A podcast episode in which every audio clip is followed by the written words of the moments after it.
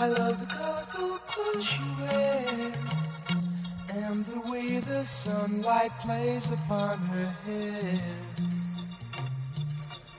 C'est l'été et c'est dans la poire relax, un format court et cool de Dans la poire, le podcast pour mieux manger du cœur à l'assiette. N'oubliez pas de vous abonner car je vous réserve encore plein de surprises cet été. Vous le savez, pendant 8 semaines, je donne la parole à des professionnels de santé et du bien-être, une carte blanche sur le sujet de leur choix, avec la seule contrainte, eh bien que ce soit aidant pour vous. Ça me permet de bosser un peu moins cet été, je vous avoue que j'en ai euh, bien besoin et de ne pas vous balancer de rediffusion parce qu'à titre personnel, en tant qu'auditeur, j'aime écouter du contenu frais et original. Dites-moi si c'est euh, pareil pour vous ou pas. Alors aujourd'hui, l'intervenante du jour, c'est Laurence Sora, également connue sous le pseudo de la psy des kilos sur les réseaux sociaux. Ça nous arrive fréquemment de faire des publications partagées euh, parce qu'on se répond, on se complète bien. Dernière publication en date, on a imaginé la série Cool Tour Diète qui pointe et analyse la grossophobie, la diète culture dans les séries, les films et les chansons. Je crois qu'on en a pour environ 700 ans euh, de contenu, tellement euh, il y a du level, tellement il y a du contenu. Laurence, que je n'ai pas forcé à dire que mon podcast est fabuleux puisqu'il l'est entre nous, bien entendu. Euh, elle est psychologue et diététicienne, ce qui est plutôt rare d'avoir ces deux casquettes dans ce sens-là. Et niveau comportement alimentaire, elle en connaît un rayon. Elle est également l'autrice du livre Et si vous trouviez enfin votre poids idéal aux éditions Erol. Et bientôt, le livre va sortir, son prochain livre, La Révolution Ménopause, aux éditions euh, Solar, en coédition avec Dr Good, sorti le 14 septembre prochain. C'est un livre qui aide eh bien, à franchir cette étape naturelle qui concerne 500 000 femmes en France chaque année, une étape qui n'est d'ailleurs pas toujours euh, bien vécue. Aujourd'hui, Laurence, pour sa carte blanche, eh bien, va vous parler du régime de la faim. Salut les nourrissantes et nourrissants, les habitués de Dans la poire, et salut à toi, Charles Brumeau, qui m'offre ta confiance et les clés de ton fabuleux podcast de l'été. Bon, je dois dire par honnêteté que Charles m'a écrit cette phrase et m'a obligé à la dire. Non, sans rire, si vous n'écoutez qu'un podcast sur l'alimentation au sens large et pas seulement sur la nutrition au sens étriqué, écoutez dans la poire parce que parce que c'est le meilleur. C'est tout. J'avais envie de prendre les rênes de ce dans la poire de l'été pour vous parler du régime de la faim. C'est quoi encore ce truc? Qu'est-ce qu'elle a encore inventé la psy des kilos? Bon, moi je n'ai rien inventé, hein. Mais j'entends depuis un moment les médias et les journalistes qui, par simplification, ont tendance à dire il faut manger quand on a faim et arrêter de manger quand on n'a plus faim. Ce serait la solution à tous les problèmes de poids, et il est vrai que si on arrive à appliquer cela, il y a de grandes chances qu'on se rapproche de son poids de forme ou de son poids d'équilibre. C'est d'ailleurs quelque chose que je dis moi aussi en consultation, mais je ne dis pas que ça. Bon, déjà, si on s'arrête là-dessus, il faut être honnête, ce n'est pas hyper facile de faire ça, détecter sa faim et la respecter, parce qu'il faut d'abord l'identifier, être au clair avec elle. Ça, ça se rééduque, ça s'entraîne. La faim, ça se passe dans le corps, ça tient dans le ventre. C'est un signal impérieux, primitif, qui se pose comme une évidence. Mais là où ça se complique, c'est qu'il n'y a pas que la faim qui entre en ligne de compte. Il y a aussi l'envie de manger. Ça, ça traduit un besoin psychologique ou psychoaffectif ou émotionnel. Qu'on mange parce qu'on est gourmand, qu'on s'ennuie, qu'on est en colère, qu'on se sent seul ou qu'on est triste. C'est l'envie qui va pousser la nourriture vers le ventre.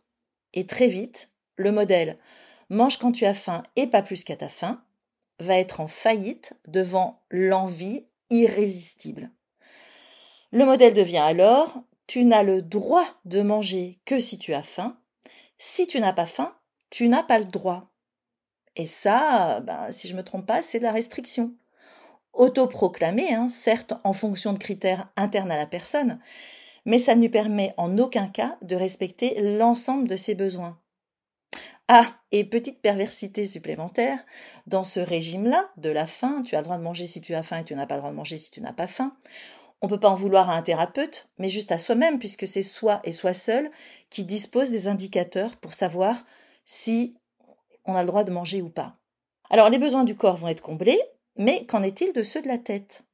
C'est ça que j'appelle le régime de la faim, celui qui n'autorise pas de répondre à l'ensemble de ses besoins ou qui muselle les besoins psycho-affectifs. Bon, j'avoue, hein, ils sont compliqués à comprendre et la nourriture n'est pas toujours la meilleure des réponses, mais ils méritent d'être interrogés et de trouver une réponse plutôt qu'être laissés sous le tapis sous lesquels ils, ils enflent. Alors, je sais bien que je ne réponds pas à l'une de vos questions, la principale en réalité. Qu'est-ce que je fais quand j'ai envie de manger? Ça, ça oblige à s'observer, à se comprendre, à chercher à savoir ce qui se cache derrière ces envies. Une piste, ce serait de se demander, à ce moment précis où l'envie pointe son nez, dans quel état je suis, là tout de suite maintenant, comment je me sens ce qui oblige à s'observer et à nommer ce qui se passe en soi à ce moment-là précis. Et puis ensuite, se demander quels bénéfices sont attendus de ce que vous avez envie de manger. Et si vous mangez ce qui vous fait envie, est-ce que les bénéfices sont au rendez-vous? Ah, et puis petit truc, quand on mange quelque chose par envie, au-delà ou à la place de sa faim, ben, la plupart du temps, ça coupe la faim pour après. Et après, vous serez peut-être plus en capacité d'écouter cette fameuse faim et d'adapter ce que vous allez manger à ce que vous ressentirez à ce moment-là. Alors oui, je sais, c'est pas très simple, pas pratique, pas programmable, pas comptable, mais que voulez-vous? Nous sommes des humains dans toutes nos complexités et ce sont elles, d'après moi, qui méritent d'être interrogées. Alors, ne vous laissez pas abuser par le régime de la faim et donnez une place à tous vos besoins, même ceux qui sont psychologiques. Et s'il faut, faites-vous accompagner. Je vous embrasse, je vous embrasse très fort. J'ai l'impression de terminer une carte postale, une carte postale de l'été. Merci à toi, Charles Brumeau, pour tout ce que tu fais en podcast et ailleurs. À vous tous, je vous souhaite une douce rentrée et de trouver la bienveillance, de laisser s'exprimer vos émotions, de leur donner une place, de ne pas en avoir peur et de comprendre ce qu'elles cherchent à vous dire.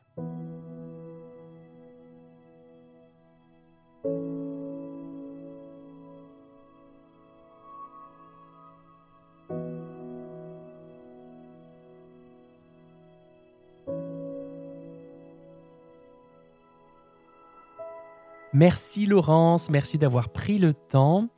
Alors ce régime de la faim, donc euh, tu, as le droit de manger euh, si tu as faim, jusqu'à ta faim. Et c'est vrai que je l'entends souvent en consultation, hein, en mode maintien, euh, c'est pas de l'envie, c'est juste de la faim. Et le corollaire de tout ça, c'est qu'à force de, traiter nos envies comme étant peut-être un peu superfétatoires, donc dont on pourrait peut-être se passer, eh bien le risque, c'est justement de se couper de nos envies et par ricochet euh, de nos sensations alimentaires, puisque, ben, comme le dit Laurence, parfois c'est l'envie qui va pousser la nourriture vers le ventre. D'ailleurs, c'est marrant cette expression. D'habitude, on pense l'inverse. On dit que c'est la nourriture qui fait pousser euh, le ventre. Bref, les, sensations alimentaires, c'est utile dans pas mal de contextes. Hein, tout ce qui est faim, rassasiement, satiété mais comme euh, tout repère, elle nécessite un apprentissage, elle nécessite peut-être euh, de tâtonner et également de pouvoir les apprivoiser de manière euh, plus inclusive avec nos envies. En tout cas, c'est comme ça que j'ai compris la carte postale de Laurence. Merci de votre écoute. Si vous souhaitez que Dans la poire continue, abonnez-vous et mettez une petite marque d'attention sur la plateforme de votre choix. Ça peut aussi être de répondre euh, sur Spotify à la question que je vous pose à chaque épisode parce que ben, ça compte comme euh, euh, un commentaire en fait sur Spotify. Ça, vous ne le saviez peut-être pas. je remercie aussi Farida46 qui publie un commentaire sur Apple Podcast. Merci de m'avoir permis de cheminer long chemin avec l'alimentation pour venir jusqu'ici du boulot pour se décider à consulter. Merci dans la poire. J'espère que tu arrives à prendre soin de toi. Euh, merci Farida et bravo pour avoir euh, fait le pas de, consulter. C'est vraiment une démarche euh, personnelle, personnifiée. Je trouve ça chouette que tu te sois hum, décidé. Et écoute, ben, le mois d'août est plutôt euh, calme. Je commence un peu à relâcher, à ralentir, à me détendre. J'ai envie de dire, il était temps. Je vous dis à la semaine prochaine, bon appétit de vivre et à très vite pour un nouvel épisode dans la poire relax.